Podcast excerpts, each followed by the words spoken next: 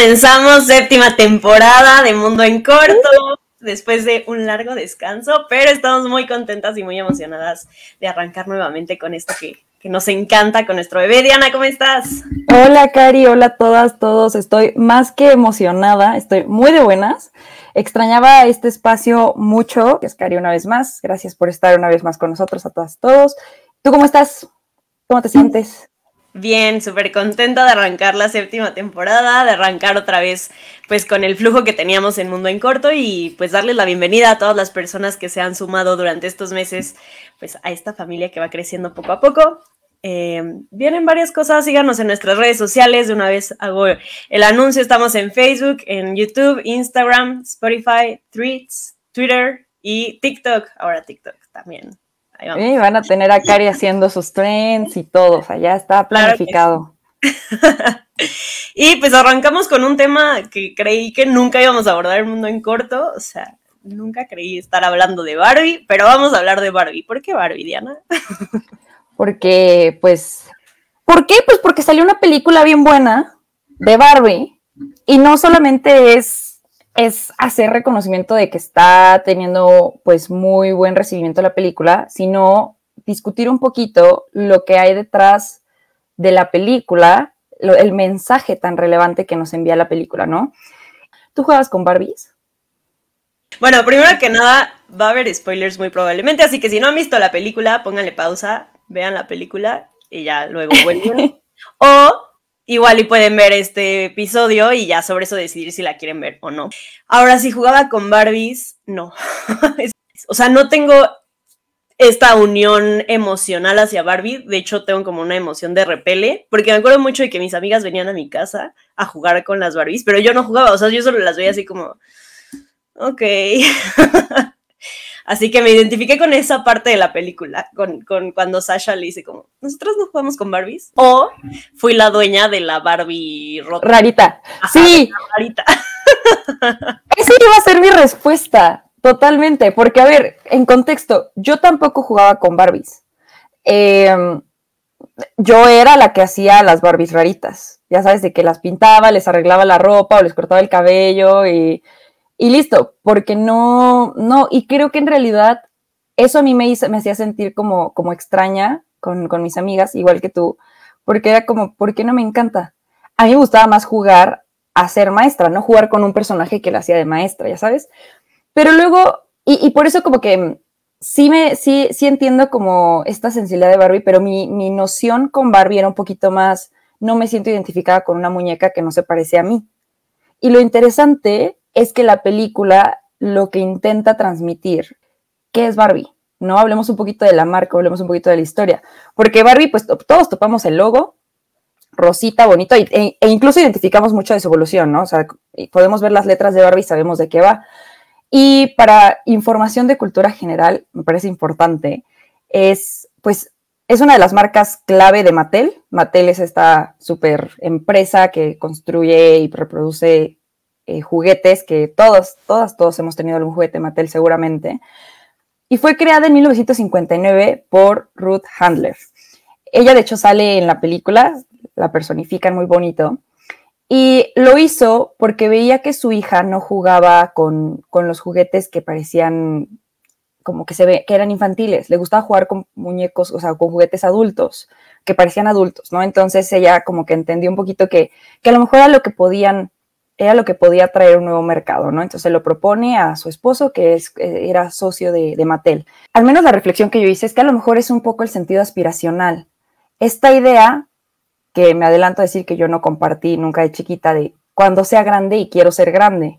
Entonces sí creo que mucho en la infancia se juega con, con el idealismo que tenemos de qué padre se ve la vida adulta y qué padre se ve cuando alguien se arregla, se maquilla o cuando alguien ya puede hacer las cosas que le gustan, ¿no?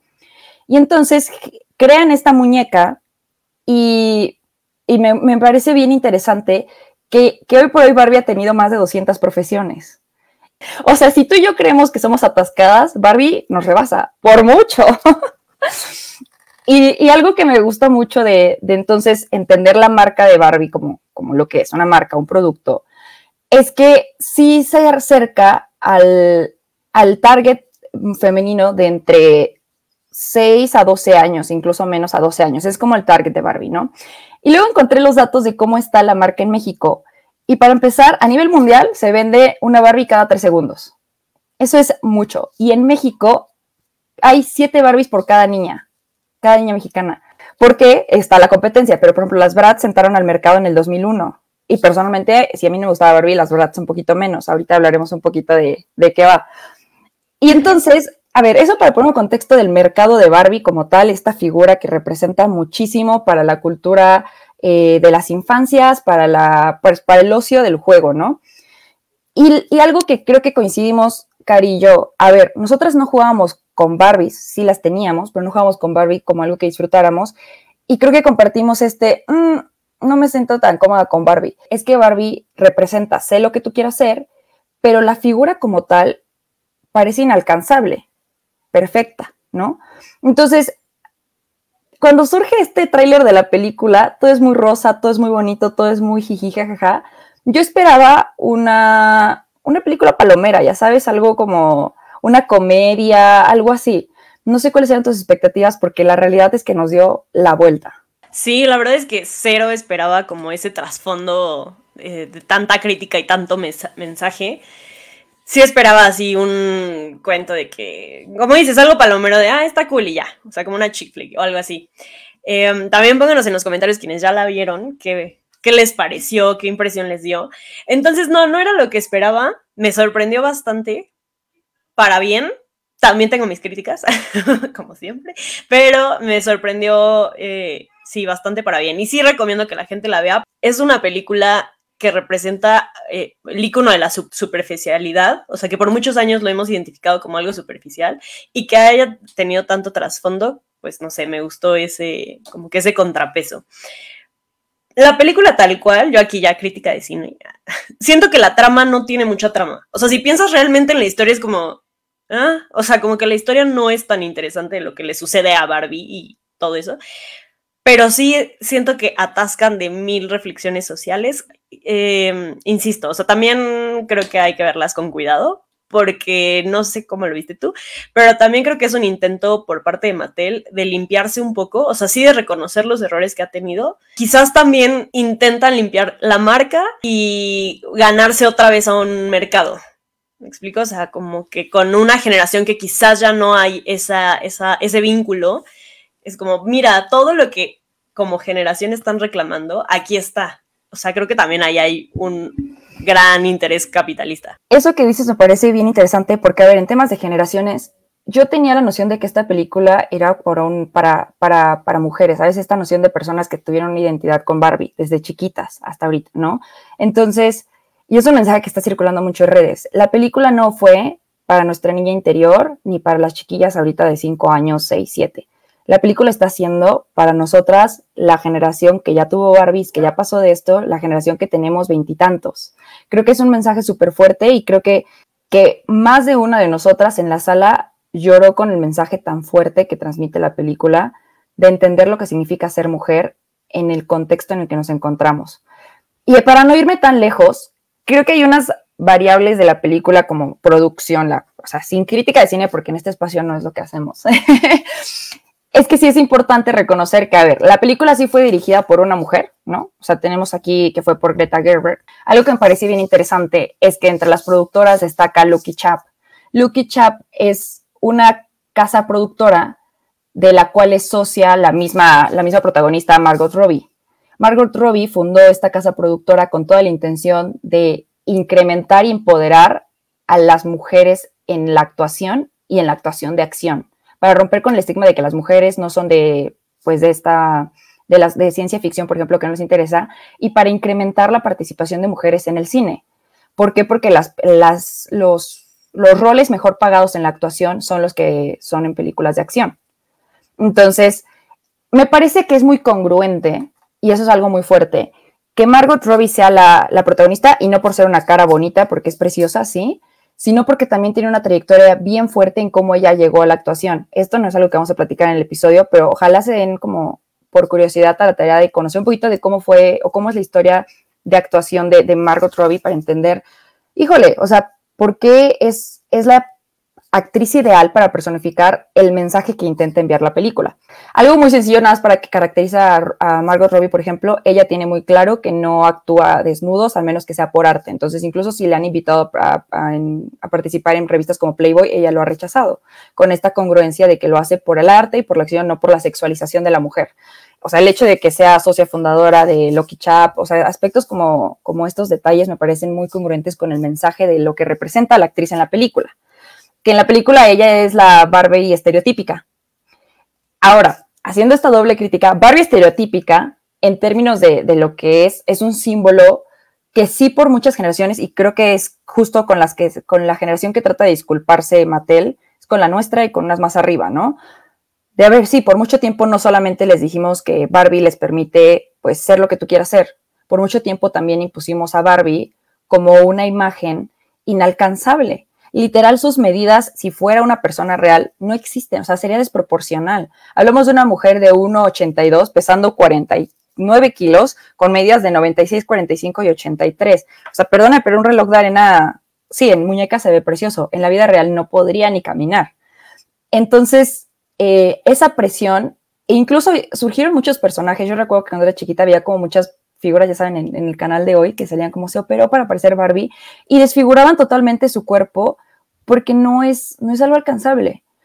Y entonces esa es la visión que yo tenía de Barbie, ¿sabes? Como esta figura perfecta que no, con la que yo no me, no me sentía cercana. Primera, porque tampoco no me sentía cercana con, con lo rubio, o sea, con lo rubio, con la figura rubia nunca me sentí cercana. En 2015, Barbie como marca cambia esto y entonces empiezan también a generar poquito más de diversidad. Y entonces ya tenemos Barbies negras, Barbies asiáticas, em, Barbies deportistas, eh, etcétera, ¿no? Un poquito para romper como, con esta brecha. Y en algún momento creo que fue una de nuestras buenas noticias en Mundo en Corto, sacaron a Barbie con síndrome de Down.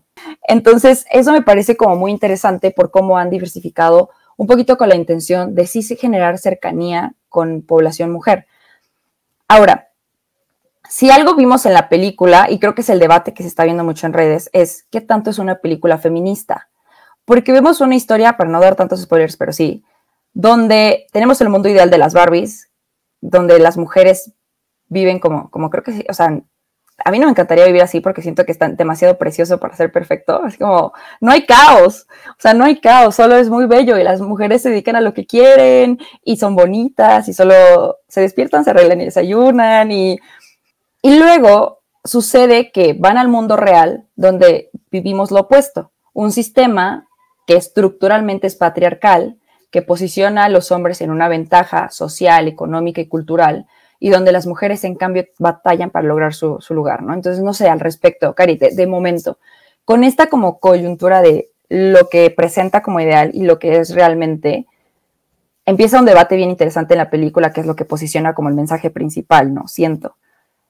Yo sigo con mis dudas de qué tanto es una película feminista, pero no sé qué opinas tú. Yo sí jalo a Barbie Land.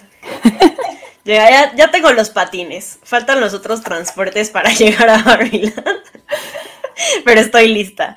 No, totalmente creo que, o sea, no diría que es feminista. Así, tal cual no diría que es feminista. Y si sí es feminista, o sea, creo que es desde un feminismo blanco y sí, o sea, white saber, ¿no? Y que, y que también lo critican. O sea, lo que creo que resalto mucho de la película y que creo que es una gran razón de por qué te encantó es la ironía que manejan.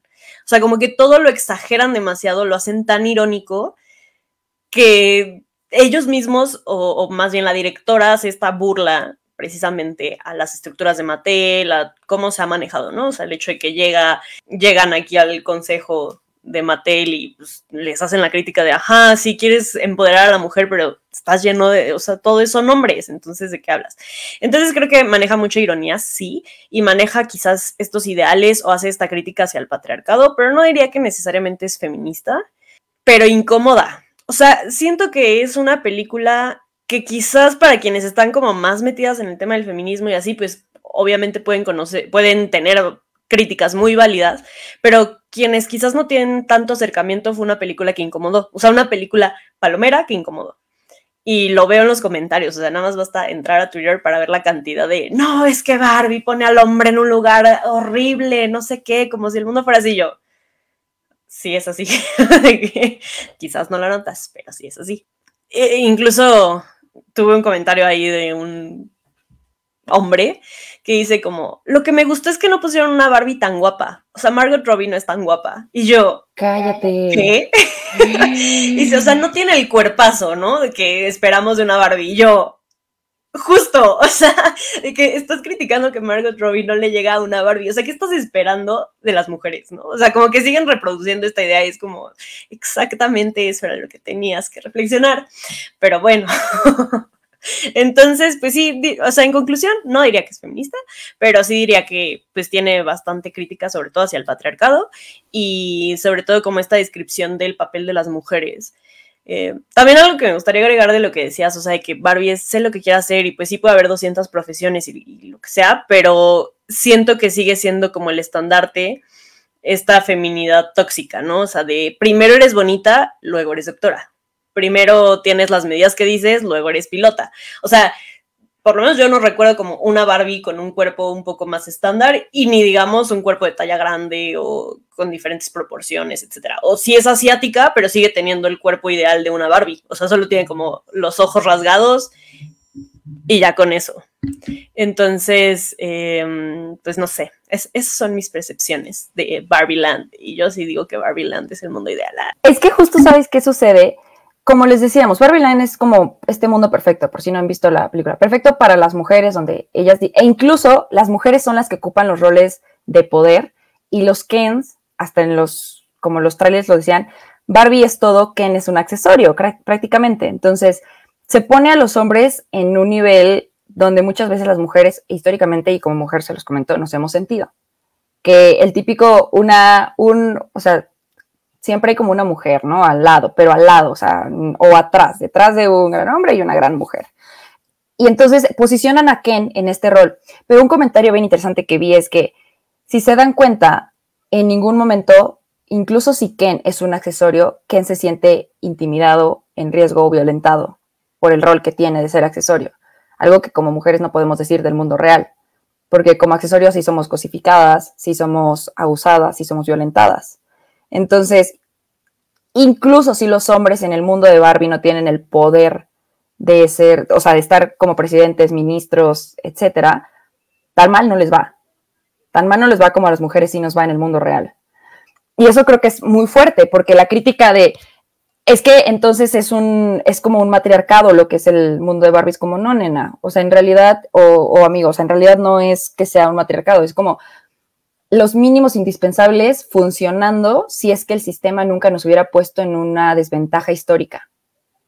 Porque no estaríamos llenando cuotas. Sería una naturaleza que las mujeres representaran en la misma cantidad de roles que los hombres pudieran hacer. Pero en, nuestro mundo real, las cosas no es así. El hecho de que las mujeres que hoy tenemos en la Cámara de Legisladores o pues en la Suprema Corte de Justicia ha sido resultado de cuotas, de demandar que a las mujeres se nos permita tener la misma oportunidad que a los hombres. No es dado, no es garantizado y no es dado, o sea, no es algo que solamente sucedió porque siempre fue así. Entonces, verlo con esa perspectiva sí es súper importante, porque cuando vemos el, lado opuesto, cuando Ken, que viene de un mundo donde él no, no, no tenía poder, digámoslo, eh, llega al mundo donde los hombres son quienes siempre tienen el poder, se impresiona y dice, incluso me pidieron la hora, ¿no? O sea, soy tan respetado que me pidieron la hora. Y hay como mucho sarcasmo, ironía, como dices, en lo largo de estas escenas, que Ken sale super ilusionado a decir como, así se siente tener poder, y entonces le pareció perfecto, y entonces lo trata de traslapar a su mundo, y aún así estaba insatisfecho, porque lo que sucede con el patriarcado es que tampoco beneficia a los hombres como creen que los beneficia. Incluso terminan siendo víctimas de, terminan teniendo que pretender una masculinidad que no les permite las expresiones emocionales, los vínculos, la sensibilidad, la humanidad que sí se necesita, independientemente del género.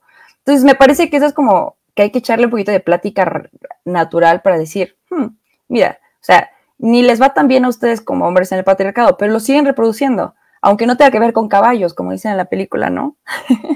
Sí, también, eh, o sea, saliéndome un poquito de la película, ya mencionaba lo que me dijo esta persona y también la cierta crítica que ha habido a creo que se llama Ernesto, por ejemplo, que fue este chavo que iba vestido de rosa a ver Barbie y en el mundo real lo criticaron por esa elección O sea, nada más por eso, por ir vestido de rosa. De repente, para estos comentarios que dicen, no, es que la película está exagerada y bla, bla, O sea, sí, número uno es Barbie. O sea, tampoco esperes aquí un documental sobre el patriarcado y la historia del feminismo. O sea, no ibas con esa intención. Entonces, claro que está exagerado. Pero dos, hay que darnos cuenta de la realidad. O sea, vi por ahí un tuit de alguien ha visto a, la, o sea, las morras de que peleándose en la taquilla para ver a Barbie. Y bueno, hasta el momento yo no he sabido de nada y hacía como esta analogía, ¿no? Y cómo es cuando hay una premiere de Marvel. Mayormente va como un público, eh, pues sí, varonil, hombres, a verla.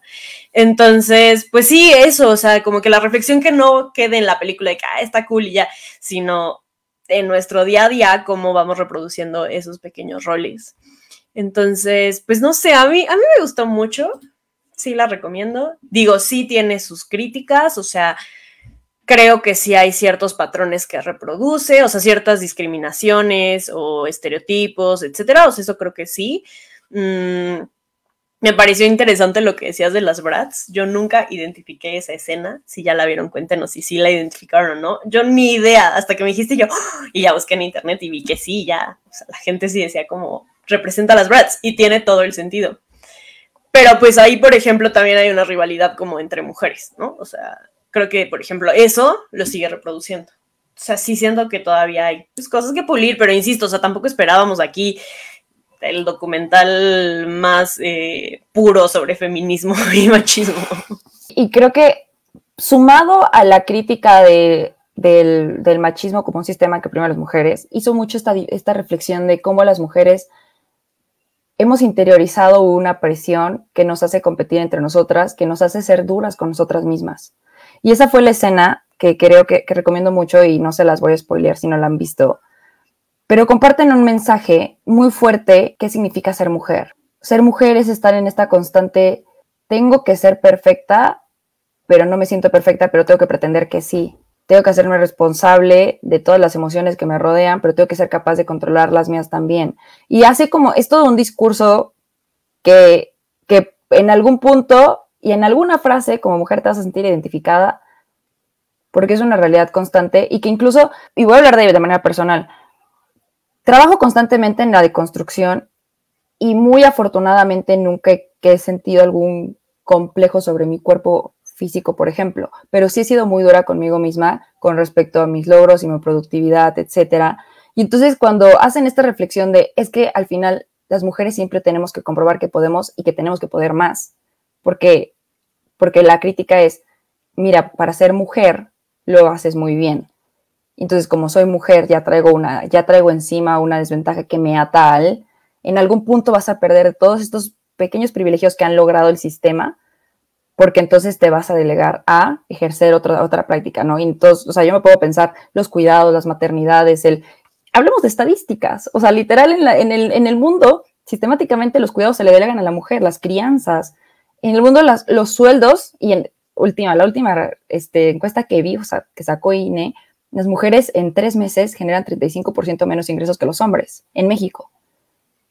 E, e, en este sistema donde la, que, la situación no nos favorece, sí es duro.